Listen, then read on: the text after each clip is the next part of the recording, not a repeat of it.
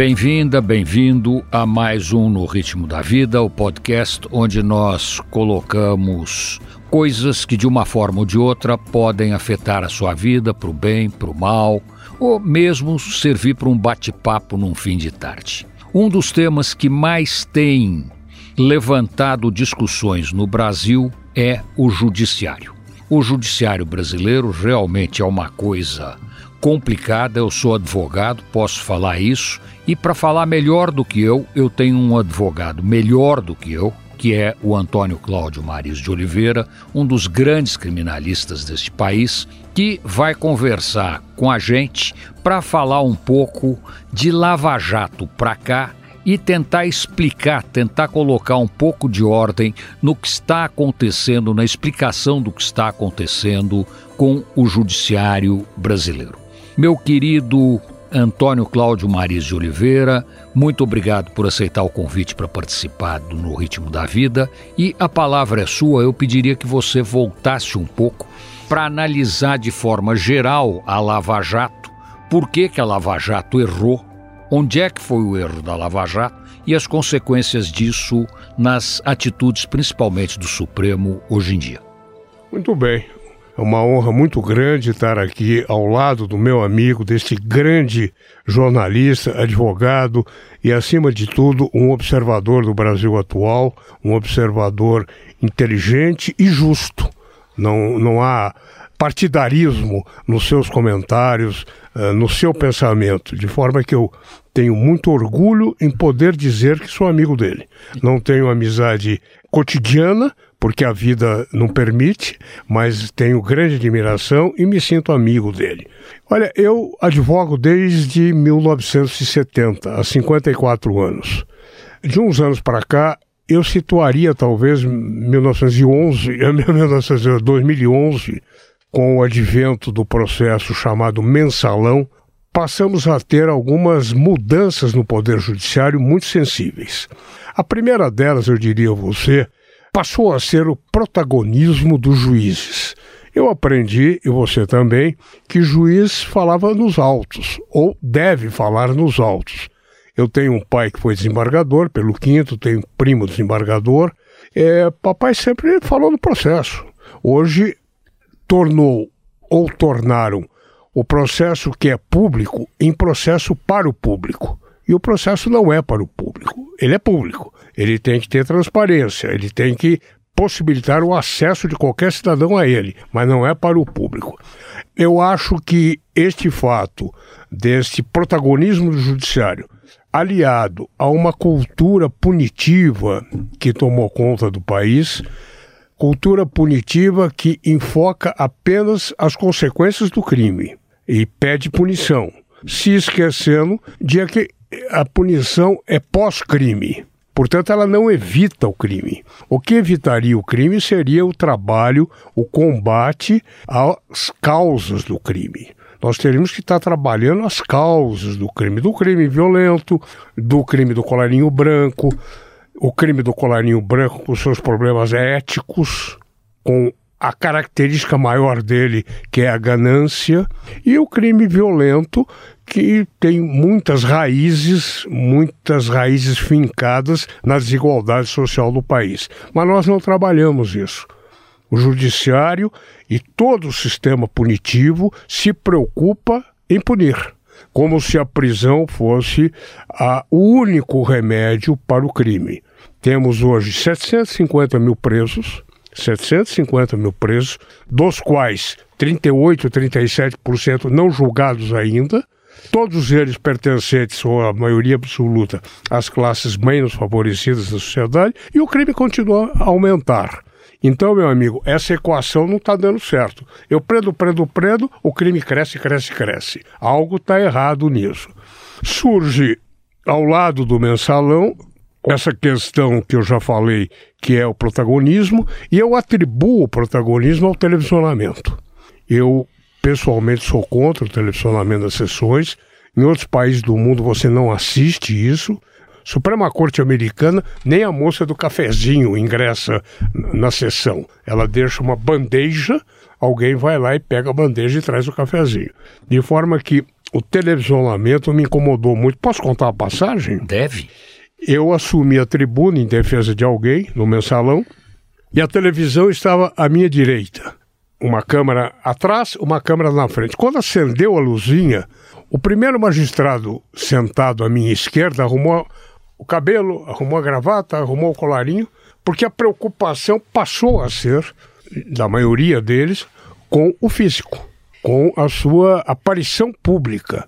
E, ao lado disso, passou-se a cometer uma agressão contra o próprio judiciário, contra o jurisdicionado e contra a sociedade, qual seja a de o juiz falar. E falar se, muito. Muito. Se antecipar, dar palpites, antecipar, quase que antecipar votos que poderá dar logo num futuro. E hoje, mais de uns anos para cá, recentemente, você passou a ter uma convivência é, muito estranha para os padrões do judiciário, uma convivência entre magistratura e empresariado.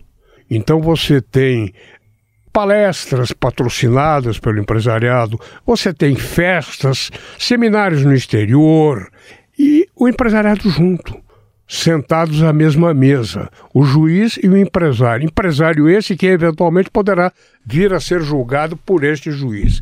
De forma que o que eu uh, concluo no que tange a este ponto inicial é que nós estamos passando por uma fase que precisa ser urgentemente revista. E essa revisão tem que ser feita por quem? Pelo legislativo? Porque a Constituição diz que quem tem o poder de controlar, vamos dizer, usar essa palavra, o Supremo, uma palavra forte, mas é quem tem o poder de enfrentar o Supremo é o Senado Federal. É. E a gente não vê o Senado fazer não, isso. O, o, primeiro, eu acho que é, a, a, deveria realmente haver um, uma normatização de condutas do Judiciário. Não há. Embora o CNJ é, mereça a, a, uma atenção nossa especial, porque tem, de uma certa forma, tentado arrumar a casa, a verdade que eu acho é que a mudança depende das pessoas. Não adianta você ter leis, você precisa que cada qual tenha a noção para ter uma compostura adequada com aquilo que faz. O juiz precisa parar de tomar uísque com o empresário que ele vai julgar. O juiz precisa parar de se preocupar. Quando eu falo juiz, eu estou muito mais me referindo ao segundo grau, aos tribunais especiais. Precisa parar de falar precisa trabalhar. Trabalhar mais do que trabalhar, trabalha muito, tem muitos processos, e aí é uma outra questão. Com essa movimentação toda, você passou a ter uma característica da distribuição da justiça atual, que são as decisões proferidas por assessores. Assessor não é juiz, assessor não prestou concurso, não fez carreira, não foi para o interior. Hoje você tem em nome do acúmulo de serviço, você tem os magistrados trabalhando bem menos do que os de antanho trabalhavam. Diz a lenda, eu não sei se esse número é verdade ou não, que tem mais de 30 juízes do Tribunal de Justiça de São Paulo emprestados ao Supremo Tribunal Federal. É, eu não sei dizer a você se esse número é correto, mas o número é grande, sim. E você tem uma. Eu lembro que meu pai não tinha gabinete, não tinha assessor e trabalhava em casa com fichinhas, datilografando seus próprios votos. Hoje você tem um amparo, o juiz tem um amparo muito grande da tecnologia, obviamente, e de uma equipe muito grande de assessores. Se você me permite. Claro. Esse movimento que começou com o mensalão de apoio à cultura punitiva desagou na Lava Jato. E a primeira surpresa, a primeira estupefação que eu e outros colegas tiveram, você com certeza, em relação à Lava Jato, foi o número de prisões preventivas decretadas. A prisão preventiva é uma prisão excepcional. O princípio da inocência, até o trânsito julgado de uma sentença condenatória, é um princípio universal adotado no Brasil sempre. De repente você prende. Ela é proibida, a preventiva? Não. Só que ela está atrelada à necessidade. Aquele que está sendo processado, a favor do qual milita a presunção de inocência, que não esteja se comportando adequadamente em sociedade, pondo em risco a ordem pública, etc., esse pode ser recolhido, desde que haja fatos concretos e provados. Vimos na Lava Jato que isso não ocorreu. Por quê? Porque vem junto com a Lava Jato, atrelada à Lava Jato, o Instituto da Delação Premiada. E prendia-se preventivamente para se obter, para que se pudesse obter a delação premiada um dos institutos, hoje melhor ordenado pela lei, mas naquela época um dos institutos mais cruéis, uma verdadeira tortura, prisão preventiva nesses termos, que eu assisti na minha vida.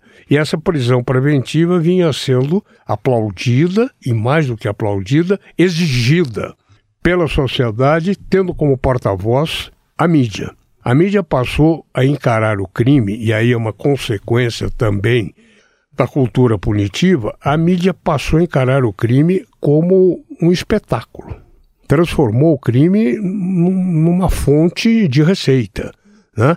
O ibope de um lado e o faturamento do outro eram as únicas preocupações da mídia em relação ao crime. Por que não instrumentalizar a mídia em relação ao crime como algo é, didático, pedagógico, analisar o crime, saber as suas causas, circunstâncias, participação da vítima na ocorrência do crime. Não, a mídia não fez nada disso. Ela expunha o suspeito, o mero suspeito, a, a ela, a mídia, praticando, impondo a ele uma pena cruel e perpétua. A imagem destruída jamais era recuperada. E muitas vezes esse suspeito sequer denunciado era ou, quando denunciado, poderia ser absolvido. De forma que você tem esses fatores todos em torno da Lava Jato, criando uma cultura de acirramento muito grande em relação ao crime. Acirramento no sentido de que se quis transformar o direito penal exclusivamente no direito punitivo. E o direito penal é o direito garantista também. Ele pune, mas ele coloca freios ao Estado. O Estado não é o órgão punitivo eh, sem barreiras, sem limites. Por quê? Porque o direito penal tem que cuidar da dignidade e da liberdade das pessoas também. Então, aí a gente chega num segundo ponto, que é a profunda revisão da Lava Jato pelos tribunais superiores, especificamente pelo, pelo Supremo e pelo STJ. Tá certo o que aconteceu, essa revisão procede, essa revisão tem uma base legal sólida para ter sido feita da forma que foi feita? Eu diria a você que a revisão tem uma base fática muito sólida. Houve excessos, sim. Excessos muito gritantes, excessos punitivos que feriram a lei, que ultrapassaram os limites da legalidade, excessos muito flagrantes e provados, provados. Agora, a ação do judiciário em relação a isto, eu tenho uh, sérias dúvidas no que tange a, a resposta que o judiciário atualmente está dando a, a essa retirada do véu da Lava Jato. Houve excessos brutais. Posso contar uma passagem pessoal? Deve. Eu despachava com um determinado juiz e dizia que os meus clientes eram advogados e que, portanto, eu reivindicava a favor deles isto ou aquilo. Ele me dizia que os meus clientes não eram advogados ou não estavam no processo como advogados porque eram diretores de uma empresa, jurídicos. Insistimos nisso, eu dizendo que eram, ele dizendo que não eram, até que eu, com toda a educação, pedindo desculpas a ele, disse: olha, diretor jurídico não pode ser veterinário. Tem que ser diretor, tem que ser advogado. Continuamos a conversar com muita educação, mas num tom já um pouco, não o tom em si, mas a, o encaminhamento da conversa. Até que eu disse, doutor juiz, vou lhe dizer que eu, com 50 anos de profissão, nunca vi a advocacia tão sofrida. Tão sofrida. O advogado está sendo visto como auxiliar do crime, longamanos do criminoso. E nós não somos. Nós não defendemos o crime. Nós somos porta-vozes dos direitos do condenado. Direitos esses que são de todos. Afinal de contas, doutor, o crime é um fato humano. Qualquer um de nós pode sentar na cadeira dos réus. E nós não estamos sendo bem tratados. Ele virou-se e disse: Então saiba, doutor, que a advocacia atrapalha. Disse a mim. Assim? Assim, com todas as letras. Eu estava com um colega. No que eu respondi é verdade. Nós atrapalhamos. Somos nós que levamos para o processo a dialética, que instauramos a dialética. Porque senão o senhor, doutor, seria um mero homologador de acusações. Viria acusação, só bateria um carimbo, porque não teria ninguém para levar a outra verdade, a verdade do réu, a outra versão, enfim. O senhor não teria que julgar. Levantei-me e fui embora. Então, a, a mentalidade imperante à época era voltada exclusivamente para a punição. Quem representava a antipunição, ou a barreira à punição, era execrado, que éramos nós advogados, e uma parte da mídia que correspondeu sim aos anseios nossos para mostrar que aquilo estava sendo exagerado.